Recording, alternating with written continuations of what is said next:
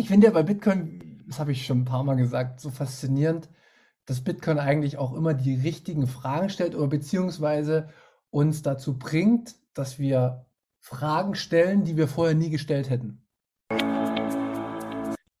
Aber was mich halt so ärgert ist, dass man bei uns davon ausgeht und auch jeder Mensch irgendwie, viele in Deutschland gehen auch davon aus, dass es alles unendlich gibt. Ich habe gerade so eine im, im Fiat-System so eine, eine volle Autobahn im Kopf, wo alle Autos extrem schnell drüber brettern. Und jetzt gehe ich zu Bitcoin, da haben wir eine leere Autobahn und die Autos, die langfahren, fahren auch noch wie in Zeitlupe ganz langsam. Also was ich sagen will, dass dieser ganze Prozess durch Bitcoin entschleunigt wird und das glaube ich extrem und das kommt uns und auch ja allem, was es glaube ich so gibt auf der Welt extrem zugute. Auf alle Fälle ist eins Fakt, egal wie es kommt, ob Fiat gegen den Baum kracht oder ob Bitcoin so richtig zum Leben erwacht, diejenigen, die beides nicht mitbekommen, sagen in jedem Fall, auch hätte ich das mal gewusst. Es ist einfach nur logisch. Und das möchte ich halt auch, dass das jeder versteht und vielleicht hört jemand zu. Es ist logisch, dass man von knappen Gütern ausgeht. Jeder, der was Gegenteiliges sagt, der lügt.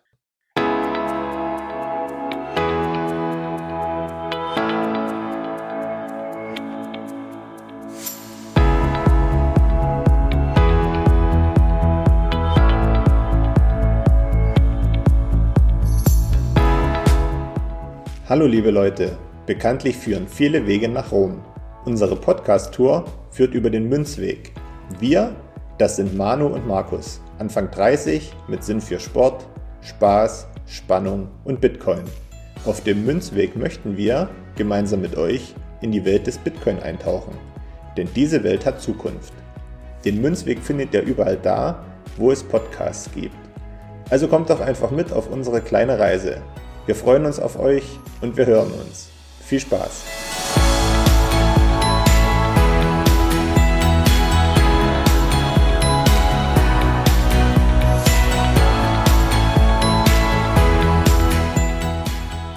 Hallo und herzlich willkommen zur 46. Folge Münzweg der Bitcoin Podcast. Ich bin's Markus und wie immer begrüße ich den Manu an meiner Seite. Hi Manu. Hallo Markus. Na, wie geht's? Wie steht's?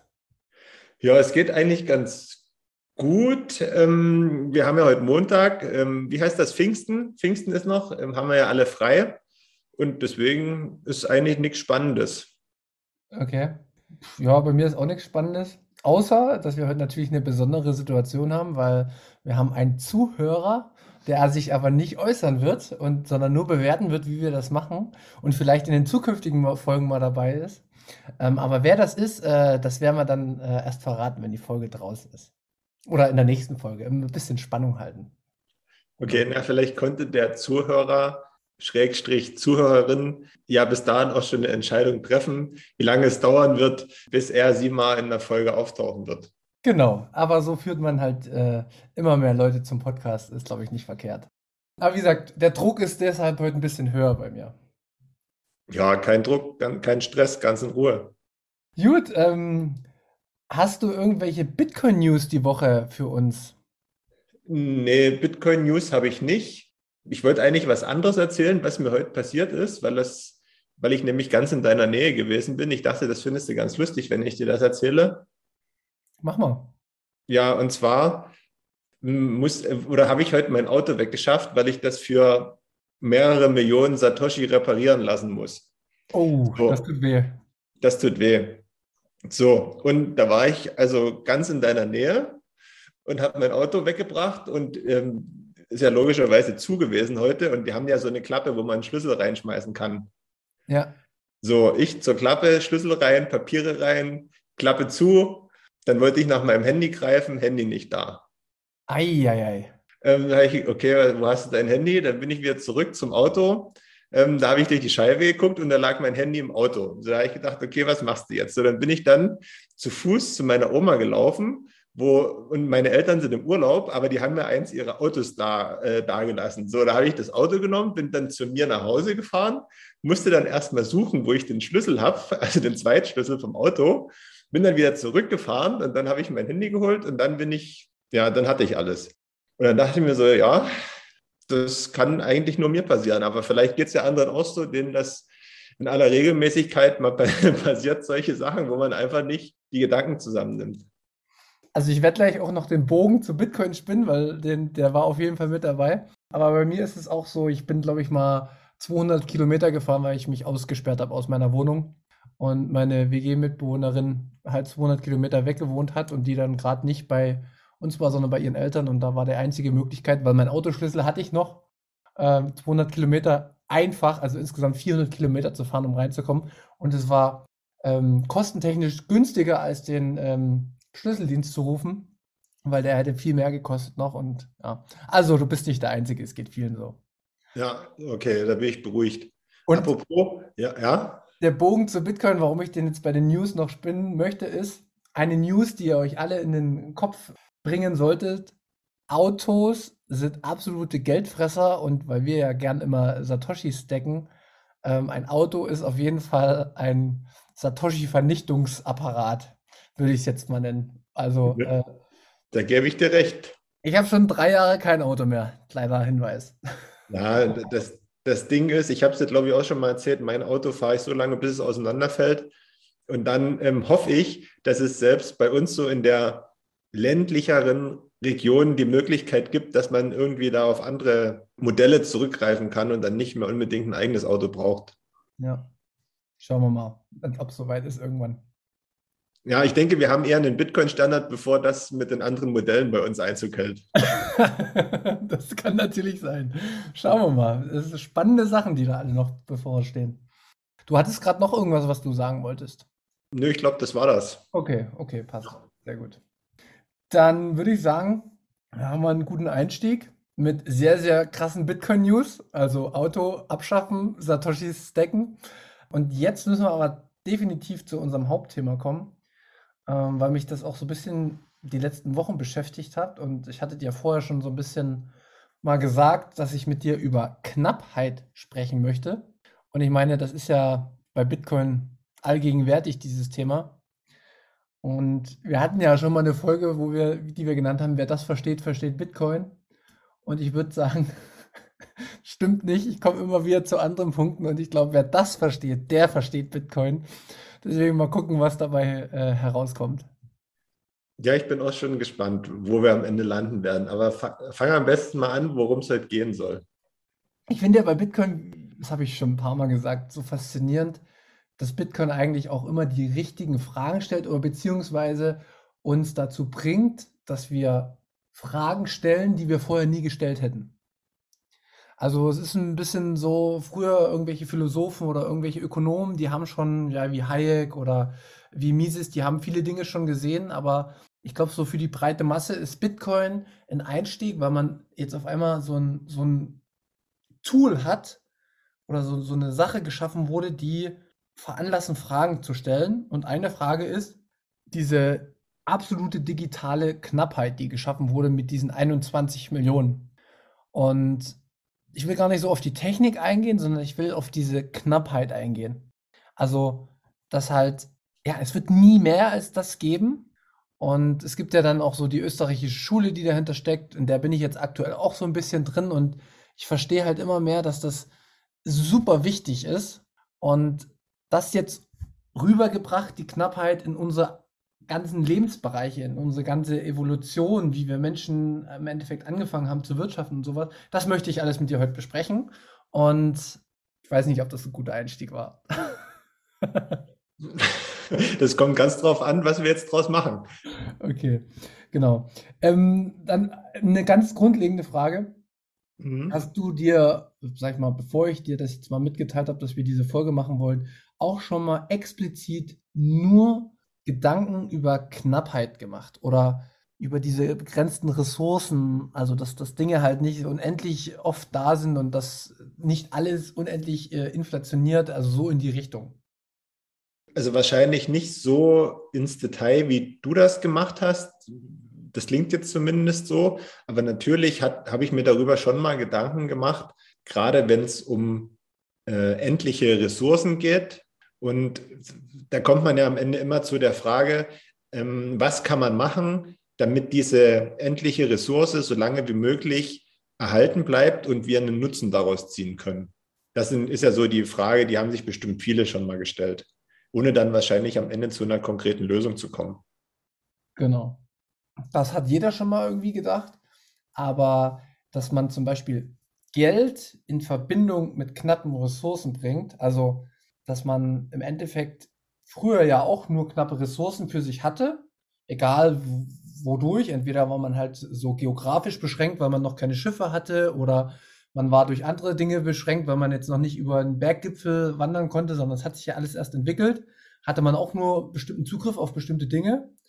Und irgendwie haben wir das ja das Gefühl heutzutage, dass das bei dem Geld aber nicht sein muss. Also weißt du, da kann es irgendwie unendlich geben. Und das widerspricht sich aus meiner Sicht total, dass wir ein, ein Handelsgut, also das Geld, was uns gesellschaftliches Handeln miteinander äh, ermöglicht, dass das wohl jetzt ohne Probleme erweiterbar ist, wie es die MMT sagt oder der Keynesianismus, dass man das halt beliebig erweitern kann. Es ist aber aus meiner Sicht ein grundlogischer Fehler. Und den wollte ich mit dir wie immer ähm, mit so einer kleinen Folge zum Mitdenken machen, indem wir halt die Leute mitnehmen und sagen, ja, okay, passt mal auf. Ihr wisst ja, wir sind jetzt auch nicht die Schlausten, aber man kann sich viele Dinge auch selber erarbeiten. Und deswegen wollte ich dir noch so eine Einstiegsfrage äh, geben, so wie ich das immer gern mache, so dieses First Principle Thinking, also wie sind die Dinge denn ursprünglich in unserem Leben oder in unserer Geschichte gewesen? Also so, so dieses, dieses Naturgegebene. Und da wollte ich jetzt einfach die Frage stellen, stell dir mal vor, ich schicke dich jetzt auf eine Insel, ganz allein, und du musst auf der Insel überleben. Welche Dinge beeinflussen dein Leben und dein Handeln? Was musst du machen oder wie musst du handeln und wodurch wird dein Handeln bestimmt? Das ist ganz witzig. Da kann ich noch vorher, bevor ich darauf eingehe, eine Geschichte erzählen. Und zwar bei YouTube gibt es so einen Kanal, der heißt Peace, Love and Om, glaube ich. Und da werden so ähm, Überlebenskünstler und so Aussteiger und Leute, die irgendwie im Camperwohnen vorgestellt, wie sie da ausge die Sachen gebaut haben und wie sie da wohnen und wie sie zurechtkommen und so. Und da habe ich gestern eine Folge gesehen äh, über einen Typen, der auf La Gomera in einer Höhle wohnt. Und da kann man ja jetzt halten davon, was man will, auf alle Fälle, aber, und da musste ich dann an das Thema denken und an die Insel denken, der hatte ein echt gutes Mindset aufgebaut. Und ganz kurz, der war irgendwie ähm, Krankenpfleger in der Psychiatrie, dann hat er sich entschlossen, okay, das will, es, will ich alles nicht mehr und hat dann angefangen rumzureisen und ist dann am Ende ja auf verschiedenen Inseln gelandet und macht dieses Höhlenleben wohl schon seit fünf Jahren oder so. Und der hatte aber dann auch so dementsprechend dieses Mindset entwickelt, dass wir ja immer denken, wir sind einer, ein Stück weit gefangen und beschränkt in dem, was wir können und in dem, was wir tun und in dem, was wir denken und in dem, wie wir vielleicht auch fühlen oder eine Einstellung haben zu bestimmten Sachen. Und der sagte, wenn man aber so auf dieses ursprüngliche ähm, mal zurückgeht, dann stellt man sich ganz neue Fragen und bekommt auch eine ganz neue Einstellung zum Leben. Und man ist auch irgendwie viel mehr bei sich. Das wollte ich jetzt ganz kurz erzählen, weil es gut ähm, zu, dem, zu dem Thema jetzt passt. Aber zurück zu deiner Frage mit der Insel. Es ist natürlich als erstes mal die Frage, Vielleicht kannst du das ein bisschen genauer erläutern, damit ich dann darauf eingehen kann. Also, was ist denn das? Ist das jetzt eine verlassene Insel? Ist da noch jemand anders? Ist das, bin ich da im Winter? Bin ich da im Sommer? Ist es da immer schön? Wie, also, so detailliert, so detailliert müssen wir das gar nicht machen. Also, stell dir halt irgendwie eine Insel vor, die, weiß ich nicht, einen Umfang hat, wo du mindestens fünf Stunden brauchst, bis du rumgelaufen bist. Da gibt es ein paar Bäume, da gibt es ein paar Pflanzen, da gibt es ein paar Tiere. So, also das, wie man sich halt jetzt eine Insel vorstellt, einfach so aus dem Stegreif heraus. Also nicht nur eine Palme, sondern da ist Vegetation. Also du kannst da leben, weil es genügend Nahrungsmittel gibt, vermeintlich, und genügend Trinkwasser gibt. So, aber jetzt fängst du an, als Mensch auf dieser Insel zu landen. Und was machst du als erstes? Also, was bestimmt dein Handeln? Also, das ist ja das, das ist ja die ursprünglichste Frage überhaupt. Ich glaube, mein erster Punkt, den ich machen würde, ist, mir erstmal einen Eindruck zu verschaffen, wo bin ich jetzt überhaupt? Wie, wie, also wie groß ist diese Insel, wie ist sie beschaffen, Vegetation, gibt es Tiere, gibt es andere Menschen und äh, gibt es Nahrung für mich? So, und wenn ich das jetzt alles ja in Erfahrung gebracht habe, würde ich als erstes daran gehen, mir einen Unterschlupf zu bauen, um vor, ja, sage ich mal, so externen Einflüssen wie, keine Ahnung, wie der Witterung oder anderen Sachen geschützt zu sein. Das wäre, glaube ich, so die erste Maßnahme, die ersten beiden Maßnahmen, die ich treffen würde. Und ja, dann ist natürlich die Frage, was macht man danach? Ne? Äh, und wenn ich dann, glaube ich, mir so ein, so ein Safe Space äh, aufgebaut habe, würde ich, denke ich mal, dann irgendwie versuchen, an Nahrung und an Wasser zu kommen, um so diese Grundlagen zu schaffen. Und danach geht das, glaube ich, dann schon in diesen mentalen Prozess, um zu erkennen, aha, okay, ich bin jetzt hier für, ich glaube, zwei Wochen, hast du gesagt, oder so. Ich bin jetzt hier, ich, ich, ich, ich kann jetzt nicht weg, ich kann nichts anderes machen, jetzt bin ich auf mich alleine gestellt und jetzt muss ich mich dem stellen, was da ist und mit dem leben, was da ist, ohne dass da irgendwie ja, was der Zukunft, also äh, zukommt. Da wird ja jetzt kaum ein Flugzeug drüber fliegen und jemand schmeißt ein Päckchen für mich ab. Genau, ja. Also das ist auch äh, so in meiner Vorstellung nicht vorgesehen. Nee, aber auf was ich eigentlich, also du hast es gerade schon sehr gut gesagt, du hast gesagt, dass du irgendwelche Bedürfnisse hast, die du halt irgendwie befriedigen musst und aus meiner Sicht hängt immer ein bisschen davon ab, ob man jetzt schon gesättigt ist und schon Wasser getrunken hat wir kennen das Gefühl halt gar nicht. Also ich glaube, wenn ich irgendwo auf eine Insel komme, ich würde mich als allererstes um Wasser bemühen, weil Wasser halte ich maximal ein, zwei Tage aus. Und wenn ich noch keine Wasserquelle gefunden habe, dann habe ich irgendwie ein Problem, weil ein Unterschlupf bringt mir nichts. Aber Wasser brauche ich, damit ich überlebe. Also spätestens nach drei, vier, fünf Tagen ist dann Schluss. So dementsprechend äh, wäre das jetzt meinetwegen der erste Grund. Und da sieht man schon so diesen zeitlichen Aspekt. Ne? Also du hast eine innere Uhr, die läuft, die braucht bestimmte Dinge damit die erfüllt sind. Und wenn die erfüllt sind, dann kannst du weitermachen. Dann schaust du dich nach Essen um, weil ja, länger als zwei, drei Wochen nichts essen ist auch doof. Also musst du erstmal irgendwie versuchen, Früchte oder Fische oder sowas zu finden. Und dann kommen halt die ganzen anderen Bedürfnisse, weil erfrieren macht keinen Sinn. Also es wird dich auch, du musst ein, zwei Nächte vielleicht machen, aber irgendwann denkst du dir, okay, muss man irgendwie einen Windschutz oder irgendwas bauen. Aber so ähm, guckst du dir halt die Natur an, was gibt dir die Natur? Und für dich allein reicht das jetzt alles ohne Probleme aber du arbeitest bestimmte Bedürfnisse ab. Jetzt erweitern wir das.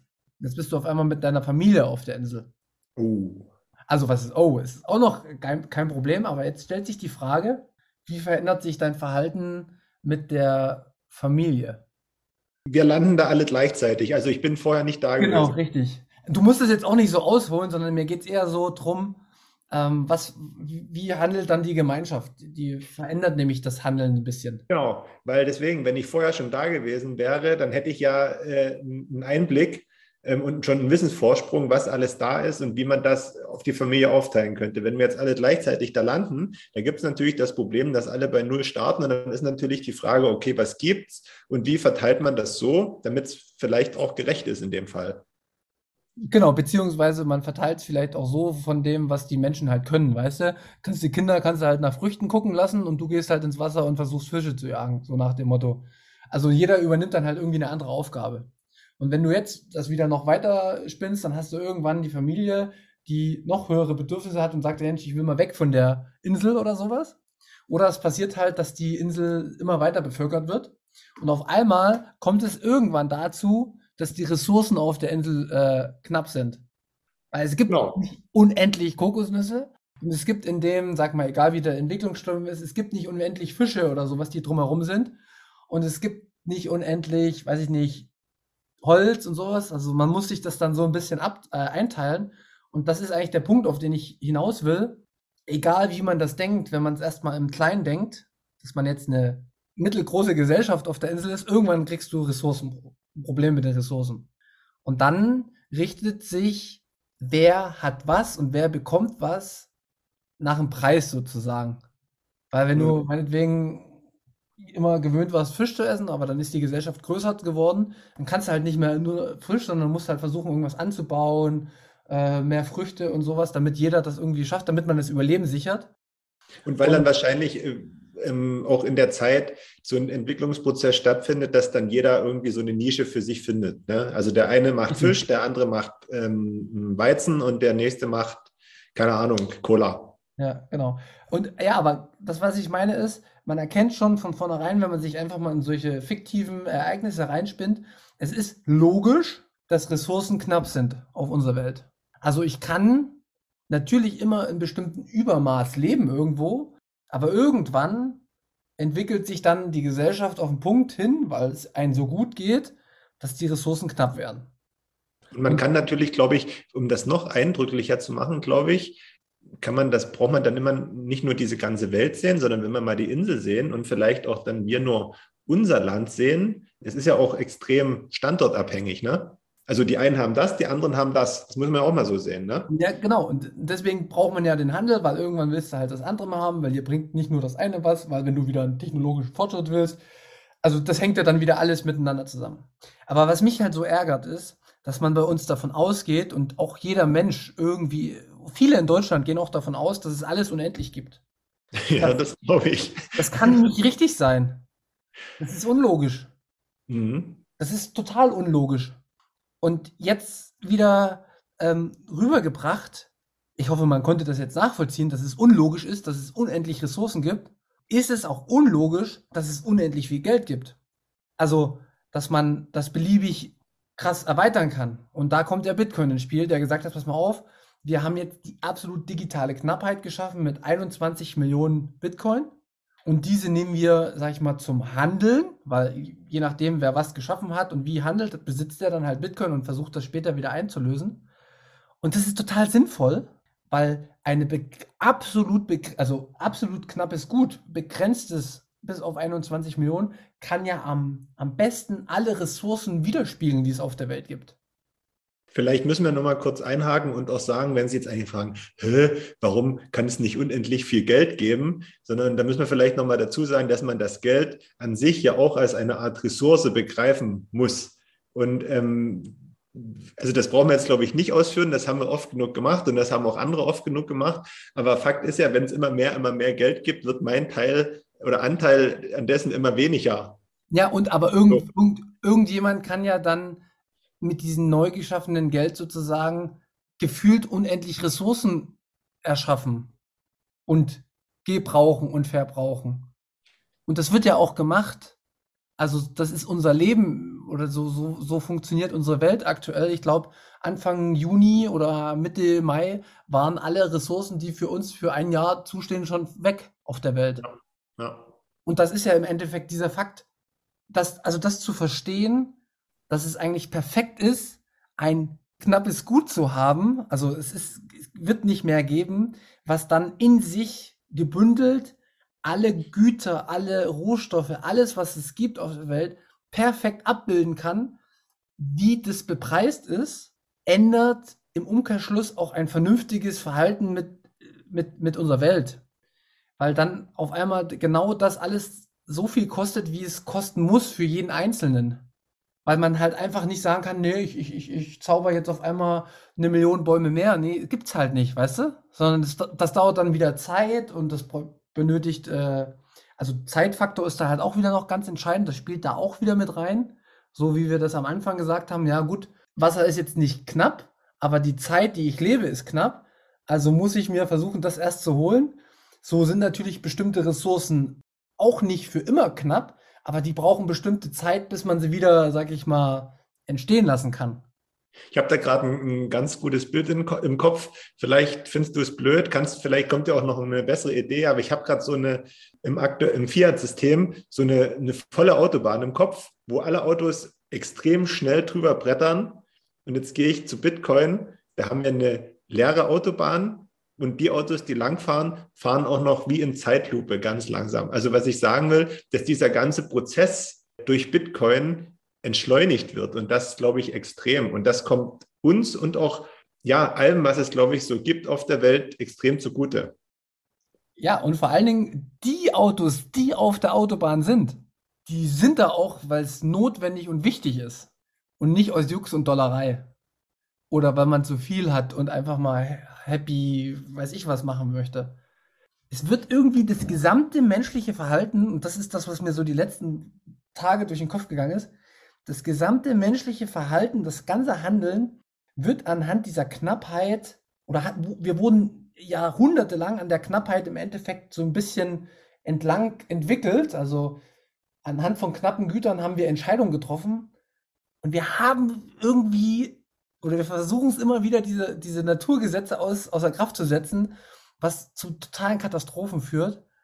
Und es ist halt irgendwie verrückt, dass das erst so ein knappes Gut, also wie Bitcoin geschaffen werden musste, dass wir überhaupt erstmal richtig, wirklich begreifen und die richtigen Fragen stellen und über die richtigen Fragen die richtigen Antworten bekommen. Ich komme noch nicht so ganz in meine Gedanken der letzten Tage, aber so, so in die Richtung geht das, dass, dass das Knappheitsversprechen uns auf dem Weg zurückführt, der natürlich ist und gut ist. Weißt du, was ich mich aber gerade frage? Sind die Menschen denn bereit, in diese Knappheit einzutreten? Weil ich sagte immer das Beispiel, ob das jetzt wirklich so ist oder ob das so gewollt ist, lassen wir mal dahingestellt. Kein Klopapier in den Regalen, kein Senf in den Regalen, kein Öl in den Regalen. Es herrscht vermeintlich eine Knappheit. Wie gesagt, ob das nur zutreffend ist, kann ich nicht sagen. Da habe ich auch schon andere Sachen gehört, dass man das hätte durchaus, also die Regale füllen können, können mit den ganzen Sachen. Aber gehen wir mal davon aus, dass es alles so richtig. Der Mensch kam noch damit überhaupt nicht klar. Der Mensch, hast du gesagt. Also ich glaube, du kommst damit klar und ich komme damit klar. Mhm. Wer ist der Mensch? Viele Menschen. Ja, okay, viele Menschen, ja. Das stimmt. Aber letzten Endes ja, das ist halt immer, wie es immer so ist, ne? Der Weg zurück von einem bestimmten Standard ist natürlich immer hart. Also so sind wir Menschen halt gepolt. Wir haben uns an die Sachen gewöhnt. Und wenn die dann sich verändern, dann ist das nicht immer schön, logischerweise. Aber mir ist das wirklich auch, und das sage ich jetzt ganz ehrlich, mir ist das vollkommen egal, ob das der oder die Menschen gut oder schlecht finden. Fakt ist ja eins, es gibt entweder, wir machen das noch weiter, bis alles weg ist, bis am 1. Januar alles verbraucht ist. Oder wir raffen es irgendwann mal und verstehen halt auch mal, dass wir vielleicht auch ein Stück weit selbst dran schuld sind mit unserem Leben, das wir so vermeintlich als äh, erwünschenswert finden mit dem gesamten Konsum und mit äh, den gesamten, ja, so inflationären Scheiß halt. Also ich, ich, ich weiß nicht, das, das lernt man halt irgendwie bei Bitcoin, dass, dass, dass man Dinge auf einmal viel mehr zu schätzen weiß ja, wir sollten uns gedanklich vielleicht alle mal, zumindest hin und wieder mal auf diese Insel zurückbeamen, ne? Genau, richtig. Weil es ist auch so, dass wir einen Vorteil haben, wenn man sich ein bisschen vorbereitet. Weil wir, wir tun ja immer so, dass wir, dass wir Gott spielen können, aber das, das können wir nicht. Irgendwann holt sich dann die Natur das zurück.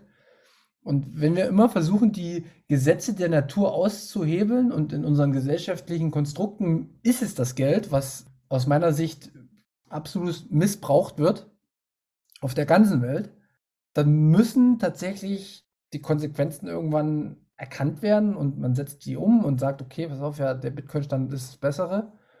Oder man, man rennt halt in, in Teufels Küche. Und vor allen Dingen sollten die Grünen hier bei der Folge heute mal zuhören. Weil, ja, es ist wirklich so. Es ist einfach so. Bitcoin ist eigentlich das Tool für eine, eine grüne Politik. Und nicht hier verbieten. Greenpeace hatten wir auch schon mal. Aber Bitcoin ist doch extreme Energieverschwendung. Ja, das machen wir heute nicht auf. Da rege ich mich nur auf. Das muss nicht mehr sein. Auf alle Fälle ist eins Fakt. Egal wie es kommt. Ob Fiat gegen den Baum kracht oder ob Bitcoin so richtig zum Leben erwacht. Diejenigen, die beides nicht mitbekommen, sagen in jedem Fall, ach, hätte ich das mal gewusst. ja, das ist klar, ja. Das kommt immer. Ja. Es gibt halt Menschen, die äh, verarbeiten Informationen und es gibt welche, die das nicht machen. Aber es ist auch okay. Ne? Muss ja auch nicht. Äh, reicht ja, wenn es ein bestimmter Teil dann erstmal macht. Der, der, Rest kommt dann eh hinterher. Das ist äh, auch immer so gegeben. Nee, aber diese, diese digitale Knappheit, die geschaffen wurde, das ist ein Sahnehäubchen der Geschichte, dass man das hingekriegt hat. Das ist wirklich faszinierend und vor allen Dingen, dass das auch noch an die realen physischen Dinge gekoppelt ist über das Proof of Work. Also, dass das eins zu eins, also nicht eins zu eins, aber dass das so diese Verbindung von der analogen zur digitalen Welt ist, was wir auch schon mal besprochen haben. Das ist krass.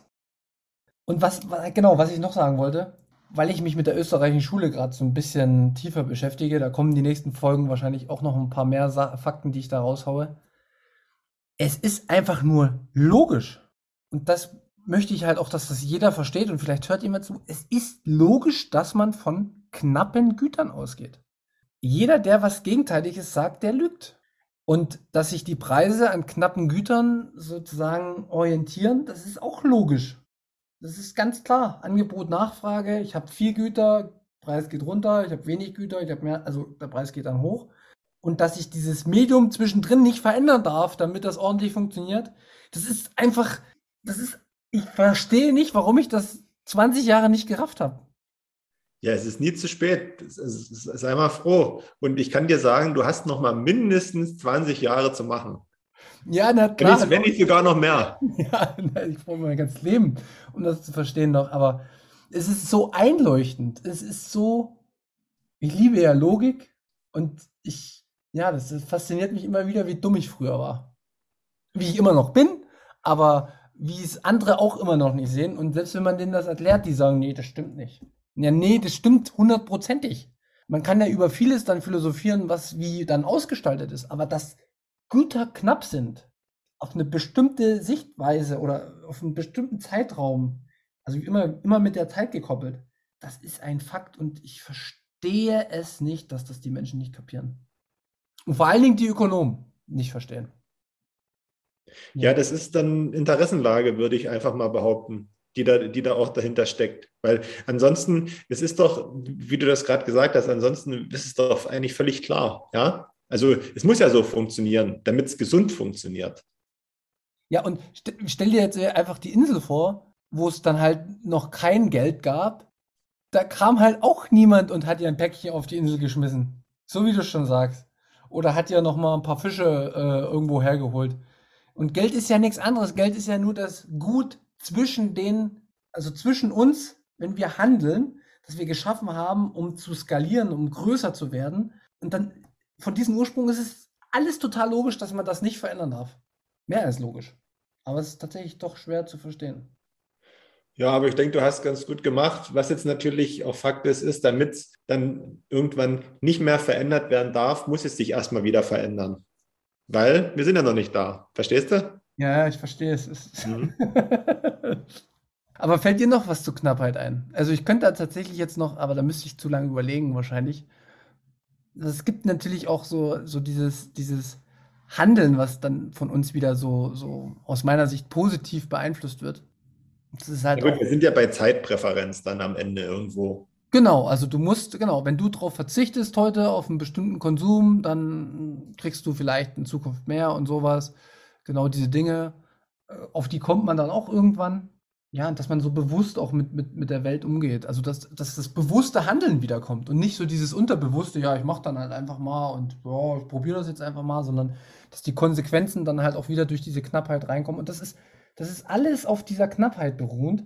Und es ist so offensichtlich, aber doch so schwer und also das vorherzusehen oder wie das geschaffen wurde. Satoshi, danke. Wir können ja eigentlich mal wieder so zu einem kleinen Experiment aufrufen. Ich hatte ja letzte Woche gesagt, dass jeder mal in einen Zeitungsladen gehen soll und sich so eine Klatschzeitung kaufen, um, um zu sehen, wie so dieses Clickbaiting, in dem Fall ist es kein Clickbaiting, sondern Augenbaiting und dann, ähm, was vorne auf der Titelseite steht und was drin steht dann am Ende, dass sich das meistens sehr stark voneinander unterscheidet. Und jetzt könnte man das ja mal machen, um so einen Eindruck da zu gewinnen, viele machen das, glaube ich, auch schon, aber ich glaube noch zu wenige. Ich bin da auch teilweise dabei, aber noch nicht so zu 100 Prozent. Aber ähm, man kann ja einfach mal anfangen, zum regionalen Obst- und Gemüseladen zu gehen zum Beispiel und dort mal über einen Zeitraum X einzukaufen, um einfach auch mal zu sehen, dass es nicht das ganze Jahr dort das ähm, gleiche Obst und Gemüse gibt, sondern dass es da immer dann das Gemüse gibt, was gerade eben hier auf dem Feld gewachsen ist. So, und da kannst du halt nicht, denn ich, ich mache jetzt einen Scheiß, da kannst du halt nicht das ganze Ananas essen, sondern da kannst du eben bloß in gewissen Monaten Ananas essen und den Rest gibt es dann eben Grünkohl oder Weißkohl oder was auch immer. Ne? Ja. Und ähm, daran kann man das, glaube ich, ganz gut sehen, dass das eben nicht bei uns, dass das endlich da ist. Ne? Das, es geht nicht. Boah, danke, dass du das nochmal kurz aufgemacht hast. Jetzt, hab, jetzt ist mir nämlich wieder der Gedanke gekommen. Jetzt werden wir wahrscheinlich ein bisschen zu zu privat, aber ich muss es raushauen. Es ist übrigens auch das, was mich am meisten interessiert im Leben. Ja? Nee, Obst und Gemüse oder was? nein, knappe Dinge. Ach so. Also wenn ich mir so vorstelle, Dinge, die ich inflationär immer wieder bekomme, die werden total langweilig und die interessieren mich irgendwann nicht mehr. Habe ich aber Dinge, die irgendwie schwierig zu kriegen sind und wo man irgendwie für arbeiten muss und vielleicht noch, also ich kann es ja mal sagen, früher, als ich noch jung war, so 20, 18, 19, 20 und man da so auf die Pirsch gegangen ist, mich haben ja auch nie Frauen interessiert, die so, sage ich mal, mir hinterhergerannt sind, sondern mich, mich haben immer die Frauen interessiert, die mich mit dem Arsch nicht angeguckt haben. Also weißt du, das ist, das ist für mich auch so eine Verbindung, die ich schon hatte. Oder ähm, Wobei das auch oft, das kann auch Taktik sein, ja. Also das ist Ja. jetzt, da machen wir jetzt wieder so einen neuen Pfad auf. Äh, Ja. Okay, aber dann sage ich dir das weiter. Ähm, was auch total ja selten ist, sind so tiefe Freundschaften, für die man ja auch schon, ähm, ja, wo man sehr viel Zeit im Endeffekt äh, schon investiert hat, wo man sehr viel ausgetauscht hat. Und die, die kommen ja auch nicht im Leben um die Ecke, wie, wie die inflationär sind, sondern die sind sehr selten, sehr knapp, ne? Und dementsprechend behandelt man die auch gut. So, und, und da kam mir das halt auch, weißt du, das spielt ja auch ins Soziale dann so ein bisschen rein, ne? Dass man mit den Dingen, die man dann hat, besser umgeht, wenn sie selten oder selten ist jetzt natürlich falsch, aber wenn sie knapp sind, die nicht einfach so aus dem Nichts kommen. Das schätzt man viel mehr. Ich schließe den Kreis, pass mal auf, ich bin wieder beim Obst und Gemüse. Jetzt stellt man, stell, stellt man sich mal vor, man hat einen Balkon und man ist so ein bisschen mit einem grünen Daumen ausgestattet und hat da so ein paar Tomatenpflanzen stehen und vielleicht noch dies und das. Und es ist doch überall so. Also zumindest bei uns früher war das immer so. Wenn man, sage ich mal so, selbst angebautes und geerntetes Gemüse gegessen hat, ne, das ist nun mal knapp, weil der Balkon ja nicht riesig ist. Jetzt steht diese Tomate auf dem Tisch und jeder isst was von dieser Tomate und alle sagen, oh, die schmeckt aber richtig gut, die Tomate. Das, also die hat ja richtig Geschmack, das kann man mit dem Supermarkt überhaupt nicht vergleichen und oh, ist das gut und so weiter und so fort. Und das ist doch so das, diese Wertschätzung, dieses, so ein sehr gutes Beispiel dafür. Und dann kommt aber tatsächlich auch noch, das war bei meinen Beispielen wahrscheinlich auch jetzt so, so dieser Gedanke, ähm, Proof of Work, also dass du halt wirklich auch was geleistet hast dafür und äh, du das eine viel höhere Wertschätzung hast, wenn das, wenn du das siehst, dass da auch Zeit und Arbeit von dir reingeflossen ist. Das in Verbindung mit Knappheit, das verändert so, so, so viel. Das ist echt krass. Ist ja, wie gesagt, wir hatten es schon, es ist eine Persönlichkeitsentwicklung, Bitcoin. Auf ganz vielen Sphären. Und oftmals denkt man, man unterhält sich ja nur über den Markt und über Güter, aber das verändert auch ganz viele andere Verhaltensweisen, die man so in sich trägt im Umgang mit Menschen und in anderen Dingen. Ich bin jetzt, jetzt bin ich doch mal das letzte Mal beim Obst und Gemüse. Und zwar, äh, ich weiß, und ich, ich glaube, da, das, das kennst du auch, und das wird immer, immer, ähm, ähm, na, wie sagt man dazu, das breitet sich, glaube ich, auch immer mehr aus, diesen, diesen genossenschaftlichen Ansatz. Also, dass quasi, dass es den, den Produzenten gibt und ähm, du gibst meinetwegen, ich keine Ahnung, 50 Euro im Monat und kannst dann halt hinkommen und dir immer Obst und Gemüse abholen, so, so nach dem Motto, ne? Dieser Ansatz, den die da verfolgen, das deckt sich ja mit dem, was wir jetzt gerade besprochen haben. Und was ich aber sagen wollte, ist, wenn jemand da irgendwie Beziehungen vielleicht dazu hat, zu, zu ähm, solchen Leuten, die sowas machen, vielleicht kann man den, und die wissen das noch nicht, den kann man doch auch mal äh, Bitcoin näher bringen. Weil ich glaube, die sind, oder die, die wären, denke ich mal, ziemlich offen für diesen Ansatz, wenn man denen erklärt, dass es da extrem viele Gemeinsamkeiten gibt in den Herangehensweisen. Ja, aber das, das ist jetzt bei uns der Stand so, aber ich kann ja sagen, ich habe jetzt auch wieder Gespräche geführt äh, auf, auf Arbeit, da dachte ich so, ei, ei, ei, ei, ei. Oh, und ich bin jetzt mittlerweile gar nicht mehr so euphorisiert, sondern ich denke mir, ich habe jetzt mittlerweile sogar schon den Status, wo ich denke, oh nee, ich sag jetzt nichts, sondern ich sag jetzt einfach nur, hey Leute, übrigens, unser Geld ist kaputt. Und mehr sage ich dann nicht mehr, dann bin ich ruhig. Das habe ich jetzt mal bei Gesprächen fünf, sechs Mal gemacht über den Tag. Und dann, oh, jetzt kommst du wieder mit deinem Geld. Ja, und, und, und, was sagen? Also, was ist dann deren Schluss am Ende? Nix. Es gibt keine Schlüsse. Die wollen einfach nur meckern, sich aufregen, aber keine Schlüsse ziehen. Das ist nicht mehr drin heutzutage. Sondern man regt sich halt einfach auf und gut ist. Und dann ist, ist der Tag auch voller, voller Sinn, wenn man sich aufregen kann. Aber jetzt gehen wir mal davon aus, dass du ja sehr nervig sein kannst. Könnte ja sein. Wenn du das dann aber in aller Regelmäßigkeit sagst, solche Sachen wie unser Geld ist aber kaputt. Und bei euch gibt es ja auch durchaus Menschen, die können weiter als von A nach B denken. Dann muss ich mir doch mal die Frage stellen, oh, jetzt nervt er uns jedes Mal mit seinem Satz. Ist da vielleicht irgendwas dahinter? Nee, ich bin zu inflationär unterwegs. okay. Das wird abgetan. da wird dann äh, der Zug zwischen den Ohren aufgemacht und dann geht es durch und fertig. Naja. Aber wir werden es erstmal noch nicht ändern. Außer ein paar, wie gesagt, hat mich jetzt auch gefreut über, wie hieß er denn jetzt gerade noch? Ähm, unser 200. Mitglied in der Telegram-Gruppe. Also ein paar. Norbert, Norbert. Ach genau, Norbert. Liebe Grüße an der Stelle. Ja. Der äh, unseren Podcast hört und jetzt auch in die Gruppe gekommen ist. Und das zeigt mir, ein paar hören es, ein paar denken drüber nach und schon haben wir unseren Sinn erfüllt. Genau. Ich denke, das war auch ein guter Schluss ein gutes Schlusswort. Ähm, haben wir jetzt schon ein bisschen Zeit verbracht, ne? Ja, ist schon wieder weit fortgeschritten. Und ich würde sagen, wir lassen das dann erstmal dabei. Ja, ähm, vielleicht zum Schluss nochmal. Wer es noch nicht mitbekommen hat, ähm, checkt mal die ähm, BTC Proof of Work Tour Germany aus. Das ist ein Projekt unserer Hörerin und Münzweg-Mitglied Moni. Die macht eine Fahrradtour vom 22. August bis 3.9. von München nach Rostock. Ähm, die findet ihr auch bei Twitter unter BTC POW Tour Germany. Wenn ihr wollt, kommt bei uns in die Telegram-Gruppe, da können wir auch nochmal das Plakat posten oder bei Insta machen wir es nochmal äh, regelmäßig, damit ihr euch das angucken könnt. Und wenn ihr Radsport begeistert seid, gerne Rennrad fahrt und ein paar Tage ähm, durch Deutschland düsen wollt mit anderen Bitcoinern zusammen, seid ihr da, glaube ich, herzlich willkommen. Ich möchte auch noch eine kleine Werbung schalten, weil ich das schon lange nicht mehr gemacht habe. Und zwar habe ich hier meinen Weg äh, gehört wieder von 21 und da war die, ähm, ja, ich glaube, so eine Finanzberaterin. Habe ich heute gehört.